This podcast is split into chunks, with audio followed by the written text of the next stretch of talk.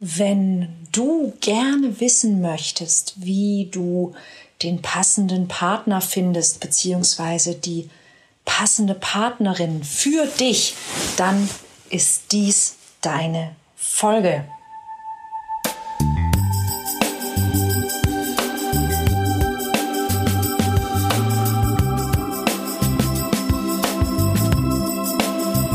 Kontaktvoll, der Podcast fürs Herz für Singles, die es nicht bleiben wollen und alle, die sich mehr Liebe, Mut und Freiheit in ihrem Leben wünschen. Von und mit Deutschlands Date Doktor Nummer 1, Nina Deißler. Hallo und herzlich willkommen zu einer neuen Folge vom Kontaktvoll Podcast, deinem Lieblingspodcast für Dating, Flirt und erfolgreiche Partnersuche. Und ich möchte mich diese Woche und wahrscheinlich, ich sehe es schon kommen, auch nächste Woche noch mit dem Thema erfolgreiche Partnersuche einmal ganz besonders beschäftigen. Nämlich, ich habe mich damit beschäftigt, was es eigentlich braucht, damit Mann, damit du wirklich den passenden Partner finden, beziehungsweise wirklich die passende Partnerin finden kannst. Denn ich stelle fest, dass ähm, die Dinge, die wirklich wichtig sind und die Dinge, nach denen ich sehr häufig gefragt werde, das sind tatsächlich zwei Paar Schuhe. Ich habe mich ja in der letzten Woche schon ähm, damit beschäftigt, wo kann ich denn jemanden finden und äh, bin ja auch darauf eingegangen, dass wir häufig eben über dieses Thema, ah, wo finde ich denn jemanden, ähm, vergessen uns einfach ja ein Sozialleben aufzubauen, in dem wir uns wirklich gut und wirklich wohlfühlen und das auch ja uns selber entspricht und ein bisschen abwechslungsreich ist. Und ähm, diese Woche möchte ich darüber sprechen, was denn wirklich wichtig ist, wenn ich einen passenden Partner finden möchte. Und ähm, dieses passend ist in dem Fall wirklich ein, ein ganz wichtiger Punkt, denn mm, es gibt da draußen Menschen, die sagen, ich finde irgendwie überhaupt niemanden, der zu mir passt. Oder es gibt Menschen, die sagen, ich finde immer wieder Menschen, die sind dann halt nur nicht ganz so, wie ich sie mir vorgestellt habe. Und ähm, wenn du dir eine Partnerschaft wünschst, dann klar, auch ja, viele Menschen, auch ich, haben darüber Bücher über Bücher über Bücher geschrieben. Und ich versuche einfach jetzt mal so einen Abriss zu machen und habe fünf Dinge zusammengestellt, die fünf wichtigsten ähm, Elemente, kann man sagen, ähm, mit denen du dich auseinandersetzen solltest, wenn du dir eine dauerhafte und liebevolle Partnerschaft wünschst. Ähm, und das sind möglicherweise fünf ganz andere Dinge, als du vielleicht denkst. Wenn ich mir zum Beispiel die gängigen Online-Dating-Plattformen anschaue, da ähm, gibt es ja auch immer wieder diese Sortierkriterien, wie groß muss oder darf jemand sein, wie alt muss oder darf jemand sein und solche Dinge. Und tatsächlich sind das Sachen, die stehen also oft sehr weit vorne. Die sind aber am Ende, wenn es darum geht, ob jemand wirklich zu dir passt und ob du mit diesem Menschen ja glücklich sein kannst, gar nicht so wichtig. Ja, viel viel spannender ist es zu erkennen als aller allerersten Schritt. Zum Beispiel, wie und wo du bei deiner Partnersuche selbst Boykott betreibst, ohne dass du das merkst und vor allen Dingen, wie du das ändern kannst. Ja, und ich habe ich habe vorhin gesagt fünf, das ist natürlich Quatsch. Ich habe acht Kriterien, aber ich werde heute maximal fünf schaffen. Ich habe acht Kriterien für dich zusammengestellt, die ich einfach aus den 20 Jahren Coaching-Praxis kenne, die immer wieder ähm, ja relevant sind und wichtig sind und die äh, wo der ein oder andere vielleicht auch mal leicht übersehen wird und deshalb möchte ich einfach jetzt im Podcast darauf eingehen. Du kannst das Ganze auch nachlesen bei uns im Blog zum Thema Partnerschaft. Was ist wichtig?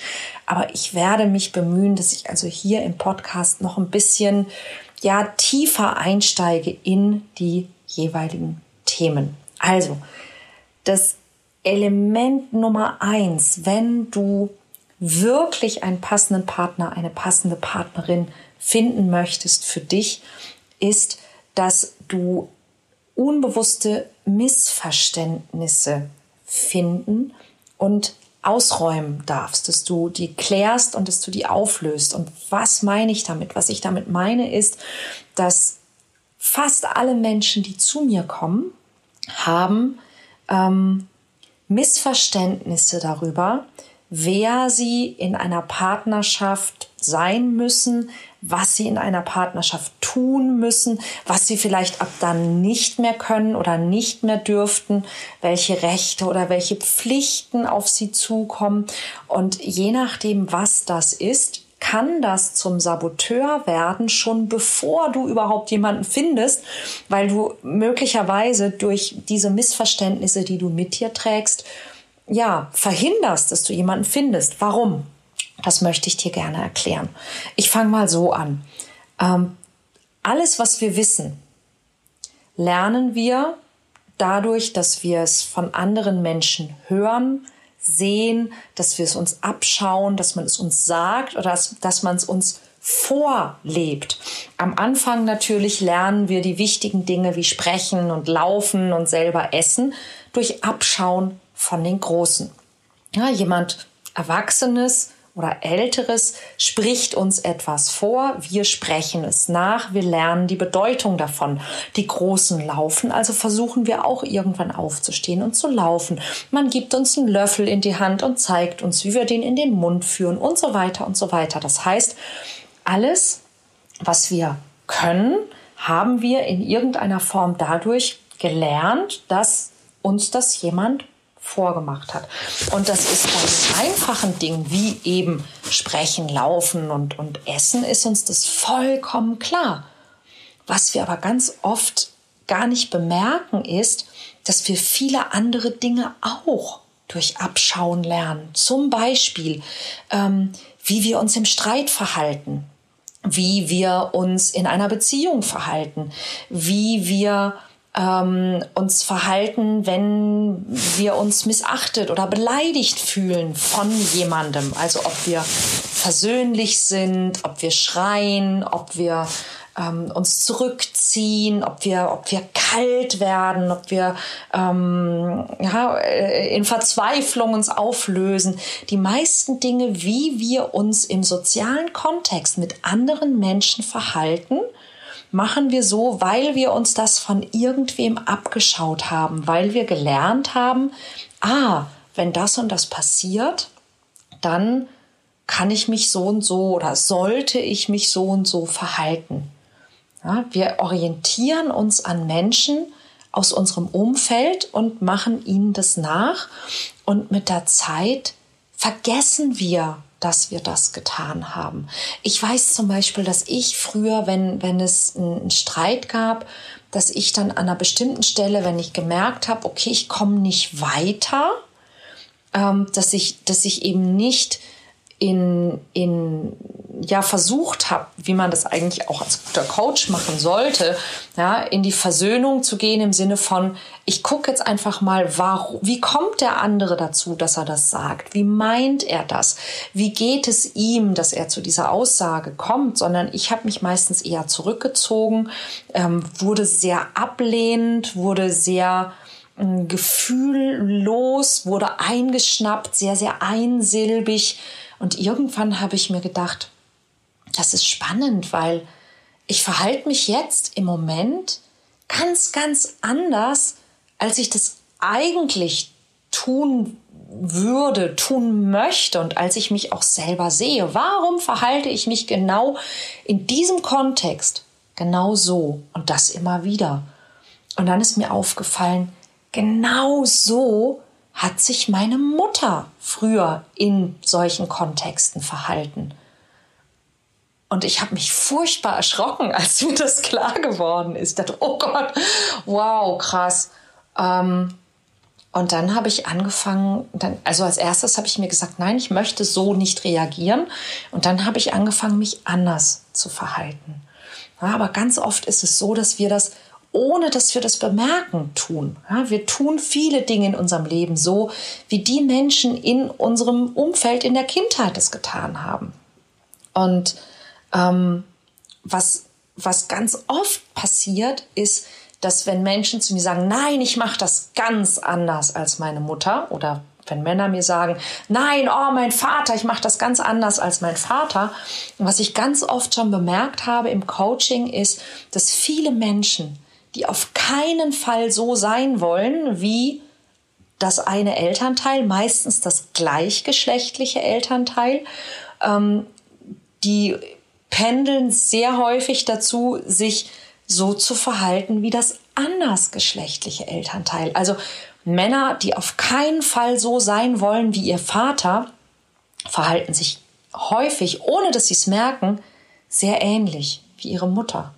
Frauen, die auf keinen Fall so sein wollen wie ihre Mutter, verhalten sich häufig in diesen Kontexten, um die es geht, wie ihr Vater. Und es liegt nicht daran, dass wir vielleicht nicht besonders kreativ sind, sondern dass wir später als Erwachsener, wenn wir diese, diese abgeschauten und automatischen Verhaltensweisen an, an der einen Person halt bemerken, dass wir, dass wir aber dann in die andere Richtung pendeln, weil uns das nie so bewusst geworden ist. Ja, wir sehen etwas und sagen, so will ich auf keinen Fall sein und werden dann, ohne dass wir das merken, das andere. Wir schauen uns das dann quasi ab. Und erst dann, wenn uns das bewusst wird, können wir das überhaupt verändern. Und, und ich finde es selber als Coach so mega interessant, ja, wenn wir wenn wir das bemerken können, wenn wir mit Klienten arbeiten, wenn ich mit Klienten arbeite, ähm, dann zu merken, da ist ein Klient, der hat eine Verhaltensweise, die, die ähm, die findet er vielleicht selber gar nicht gut, aber er weiß gar nicht, was er da macht. Oder er erzählt uns von etwas, was er an seinen Eltern oder an seiner Mutter oder seinem Vater nicht mag und verhält sich aber, ohne es zu merken, genau so. Er bemerkt das aber nicht, weil er oder sie ähm, die besseren Argumente hat, so nenne ich das immer. Also, ähm, dass wir zum Beispiel so ein ganz typ, eine ganz typische Sache ist, dass wir zum Beispiel von äh, häufig von den Eltern erwarten, dass sie uns akzeptieren, wie wir sind, aber dass wir von ihnen erwarten, dass sie sich uns anpassen, dass sie sich verändern. Und wir machen denselben Vorwurf an die Eltern, dass wir sagen, ja, die Eltern ähm, wollen, dass ich mich verändere, aber sie bewegen sich nicht. Und dann geht es immer so im Kreis anstatt dass wir einfach sagen, hey, ich lasse die, wie sie sind und, und ich bin, wie ich bin, ohne dass ich jetzt ähm, mir die Erlaubnis meiner Eltern dafür erhoffe, weil sie vielleicht gar nicht verstehen, warum ich so bin, wie ich sein möchte oder warum ich so sein möchte, wie ich bin. Ja? Und ähm, in dem Moment, wo wir uns aber quasi ähm, unbewusst so verhalten wie ein Elternteil, haben wir ganz häufig bei der Partnersuche einen Saboteur an Bord.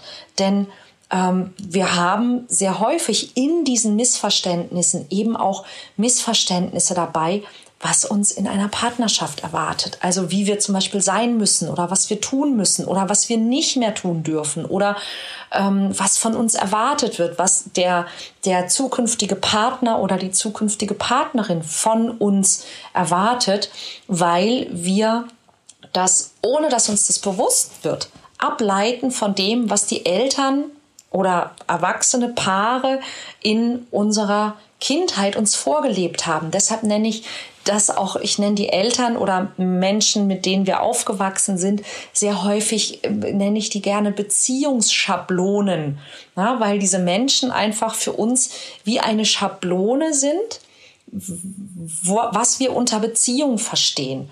Und ich möchte euch damit es plastisch wird, möchte ich dir so ein paar Beispiele an die Hand geben, ähm, was, ähm, was Menschen schon zu mir gesagt haben. Und vielleicht ist da ja auch was bei dir dabei, was, ähm, was, wo du sagst, oh, oh, oh, jetzt wo ich das höre, Also ich habe zum Beispiel von Klienten schon gehört, von, von einem Mann habe ich zum Beispiel gehört, ähm, ich muss dann immer machen, was die Frau will, damit sie glücklich ist. Ähm, von einer Frau habe ich schon mal gehört, wenn ich eine Familie habe, muss ich meinen Beruf aufgeben. Ähm, wenn ich einen Partner finde, muss ich mich dann nur noch um den kümmern. Eine Partnerschaft bedeutet, dass ich meine Freiheit aufgeben muss. Dann hat auch mal ein Mann zu mir gesagt, naja, eine Partnerin würde ja von mir verlangen, dass ich halt mehr ausgehe und dass ich extrovertierter bin. Oder Frauen wollen ja Männer, die so und so und so sind. Oder eben Männer wollen ja Frauen, die sind. Ja, oder ähm, das hat auch mal eine Frau zu mir gesagt, äh, um attraktiv zu sein für einen Partner, müsste ich mindestens 20 Kilo schlanker sein. Ja, ähm, oder eben auch, ähm, und das ist ein, ein, ganz wichtiger, den ich von Frauen ganz, ganz oft höre, ähm, ich will mich nicht abhängig machen. Und das ist zum Beispiel auch eines der Dinge, das ist ein Satz, den tatsächlich viele Frauen von ihrer Mutter gehört haben. Mach dich nie abhängig von einem Mann.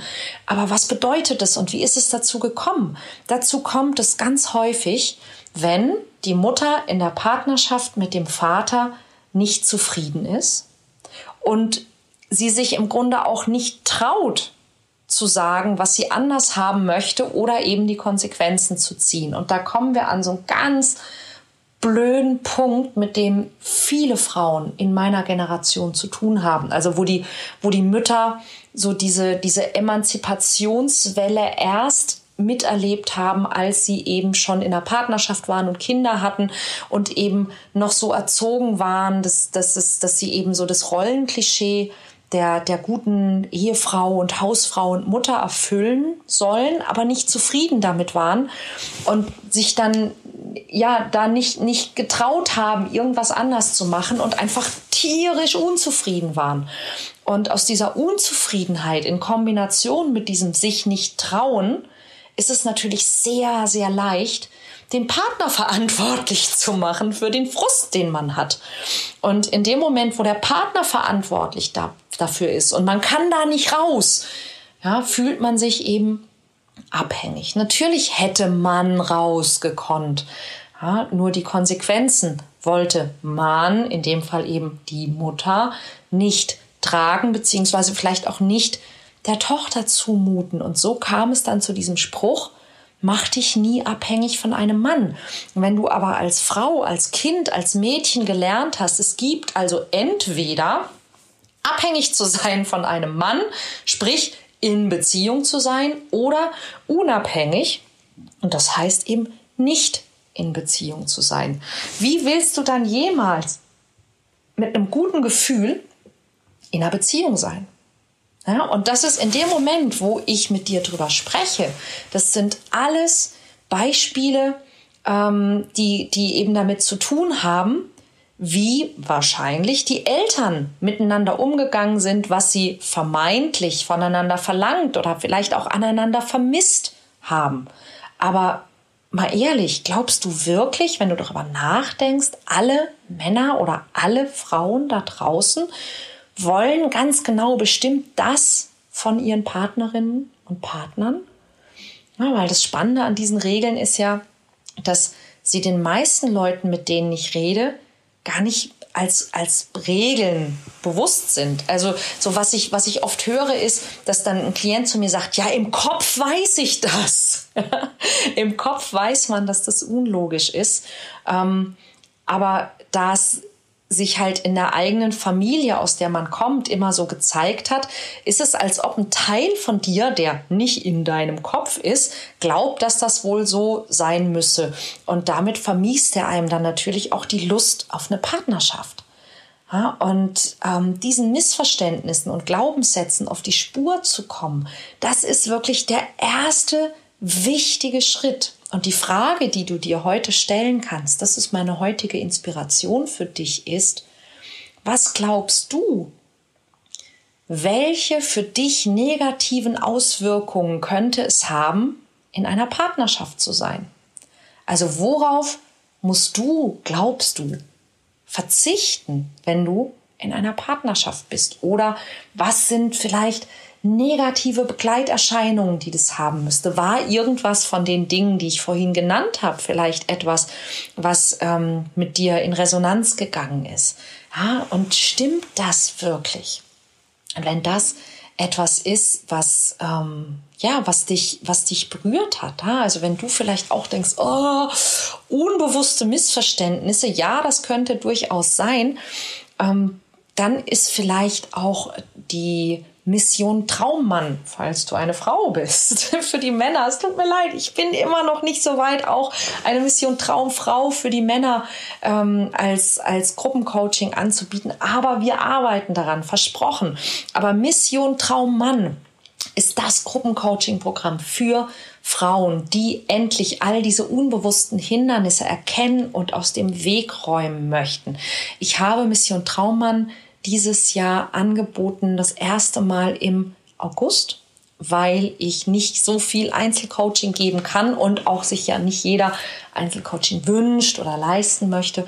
Und ich habe Mission Traummann ins Leben gerufen und bin mit 30 Frauen für dreimal drei Wochen in diese Mission gestartet. Und ich kann euch sagen, was passiert ist, war unfassbar. So viele tolle Dinge und so viele schöne Erlebnisse und so tolles Feedback von diesen Frauen. Spoiler, die ersten sind bereits glücklich verliebt. Und deshalb, weil das so, so, so toll war, habe ich gesagt, ich biete das dieses Jahr auf jeden Fall nochmal an. Und wenn du eine Frau bist und dabei sein möchtest und dich das interessiert und du dein Liebesleben in die Hand nehmen möchtest, dann geh jetzt direkt auf www.missiontraummann.de. Ich verlinke das auch nochmal in den Show Notes www.missiontraummann.de De. Dort kannst du dich vormerken lassen für den nächsten Start. Das wird äh, gegen Ende des Monats, also gegen Ende November sein. Du kannst dich dort vormerken lassen und wirst von mir eingeladen zu einer kostenlosen Masterclass, wo ich auch all diese Dinge nochmal ganz genau erkläre. Ja, und ich habe, wie gesagt, acht wichtige Elemente und ich habe eins geschafft. Was heißt das? Das heißt, es gibt nächste Woche eine zweite und offensichtlich vielleicht auch übernächste Woche eine dritte Folge. Wir machen also wieder eine kleine Serie daraus, denn darüber müssen wir wirklich sprechen. Es geht nicht um das, was muss ich sagen und, und wo soll ich hingehen, sondern es gibt Dinge, die sind tausendmal wichtiger. Die möchtest du wirklich für dich einmal vorher klären, denn dann kann es wirklich funktionieren.